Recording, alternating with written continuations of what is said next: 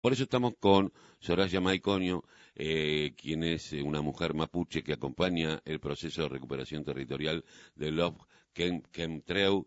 Eh, muy buenos días, Soraya. Hace muchos años que no, no te saludaba. Eh, hace unos años atrás salimos al aire por otro conflicto muy parecido a este. ¿Cómo está la situación allí? Mari Mari, Rume Mañón, Tami Mutrum, Tami Elco y Muncafei. Bueno, eh, la situación está bastante tensa desde hace bastante tiempo ya. Hace un mes que el Lofken Chemtreu está sitiado por la policía, por las fuerzas del COER, por la policía de Río Negro. También hay un acampe solidario hace unos 27 días que está como eh, resguardadores de la vida de nuestros pulamien que se encuentran en el monte, en el Lofken Chemtreu, que también está sitiado por la policía y también tenés todas las fuerzas de la gendarmería y de la policía de Bolsón dando vueltas por las calles de Bolsón. Así que es una zona de guerra, es una zona militarizada y es esa la sensación que se vive también hace casi un mes. ¿Y cómo, a, ver, eh, sabemos que eh, esto, bueno, no es nuevo, lamentablemente, no es nuevo. Eh, nosotros, nosotros charlamos hace muchos años, antes de que sucediera lo de Santiago, eh, también con respecto a otros love. Y, esta angurria de eh, inmobiliaria de poder sacar las tierras que no, no solamente se da en, en, Chubut o en Río Negro, sino que si uno sigue la ruta 40, eh, se, se, da en La Rioja, se da en la Tucumán, se da en Jujuy, y siempre con las comunidades eh, originarias eh, empezar a, robar lo que ya venían robando, ¿no? De alguna manera. Ahora, ¿cuál es la, propuesta? ¿Qué es lo que se está llevando? Porque en algún momento los medios de comunicación porteños, eh, con tirada nacional, porque yo digo que no son medios nacionales, son medios de mirada porteña con tirada nacional, como Clarín, como La Nación, como Infobae, eh, empiezan a volver a hablar del terrorismo mapuche. Es una locura. Bueno, tiene que ver con que en la Cuesta del Ternero, que es el paraje donde está ubicado el Lofkenkentreu, es una zona ancestral, ancestralmente mapuche, reconocida, donde conviven más de cuatro o cinco comunidades hace más de 70, 80, 90 años, pero que también por parte del de el gobierno de Río Negro eh, se vienen manejando de una manera mafiosa hace más de 30, 40 años han creado una empresa entre privada y estatal que se llama Enforza, que eh, lo que hacen es el monocultivo de pino. Fueron despojando diferentes sectores territoriales, desmontando el bosque nativo e instalando este monocultivo que además le hace un daño irreparable a la tierra y también hay que recordarle a la gente que debajo del pino no crece nada no crece nada y no solo eso, sino que cuando hay incendio, y que eso lo, se vivió este año, es un propagador así propicio del fuego. Entonces, eh, ya han, ocurrido asesinatos, como es el caso de la papá y Lucinda Quintupuray, luego el de su hijo, ya se ha vendido fraudulentamente la tierra, están como muy urgidos todos los funcionarios políticos de Río Negro y ex funcionarios políticos que han tenido vínculos con la dirección de tierras, dirección de bosque, están muy urgidos en convertir ese territorio mapuche en una comisión de fomento para también con eso lotear y seguir acaparando territorio. Entonces Lofken Kentreu llegó justo a intervenir todas esas posibilidades de preventa, de avance inmobiliario, de quedarse con las nacientes de los ríos, del río Chubut, que es un río que crece en la cuesta del Ternero, nace en la cuesta del Ternero, pero se extiende hasta el Océano Atlántico en, en Rawson, o sea, en Playa Unión. O sea, tiene un recorrido de casi 800 kilómetros. Eh, recorre toda la provincia el Claro, toda la, la, zona eh, este de la provincia. Entonces, eh, por lo mismo es el ensañamiento por parte del poder político, mediático, jurídico, represivo, porque de repente les está cortando la posibilidad de avanzar ellos con un enriquecimiento ilícito que vienen sosteniendo y que se han acostumbrado desde hace más de 30 años en esa zona. Eh, Soraya, ¿cómo, ¿cómo sigue la lucha? Eh, ¿Quiénes los acompañan? porque acá hay cuestiones contradictorias, porque acá cuando uno habla de una fuerza política que a veces acompaña, acá está todo mezclado porque los negocios son transversales a, diferentes fuerzas políticas, eh, como hay fuerzas políticas que dentro de su seno tiene gente que acompaña, también dentro de su seno tiene gente que forma parte del negocio. Hasta el momento no hemos encontrado en la fuerza política nadie que nos acompañe, ni a nivel nacional ni a nivel provincial.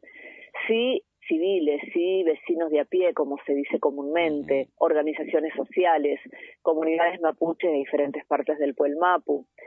Eh, ayer se eh, pronunció eh, la CDIH que está pidiendo un pedido de informe al gobierno nacional sobre lo que está pasando en Quenquentreu y también ayer se eh, aceptó un habeas corpus que se presentó hace casi un mes cuando empezó el conflicto pidiendo resguardo tanto de las personas que están en el monte como las personas que están en el campo humanitario.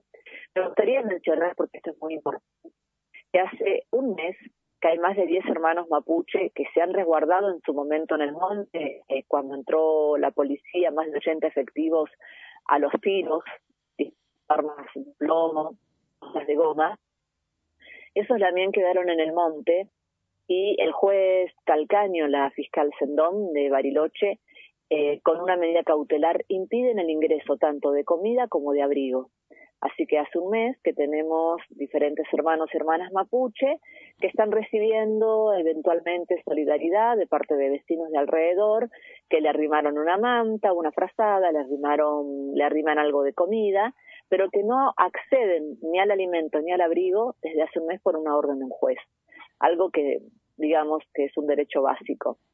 No solo eso, sino que también el, uno de los niños del LOS que va a la escuela, Lucinda Quintupuray, a la escuela 211, que sale desde la CAMPE, va custodiado por la policía tanto cuando ingresa a la escuela como cuando sale de la escuela. Entonces, de esa manera, Arabela Carreras, la gobernadora de la provincia, fiscales, jueces, se aseguran de que ese niño no tenga la posibilidad ni el derecho de regresar a su territorio.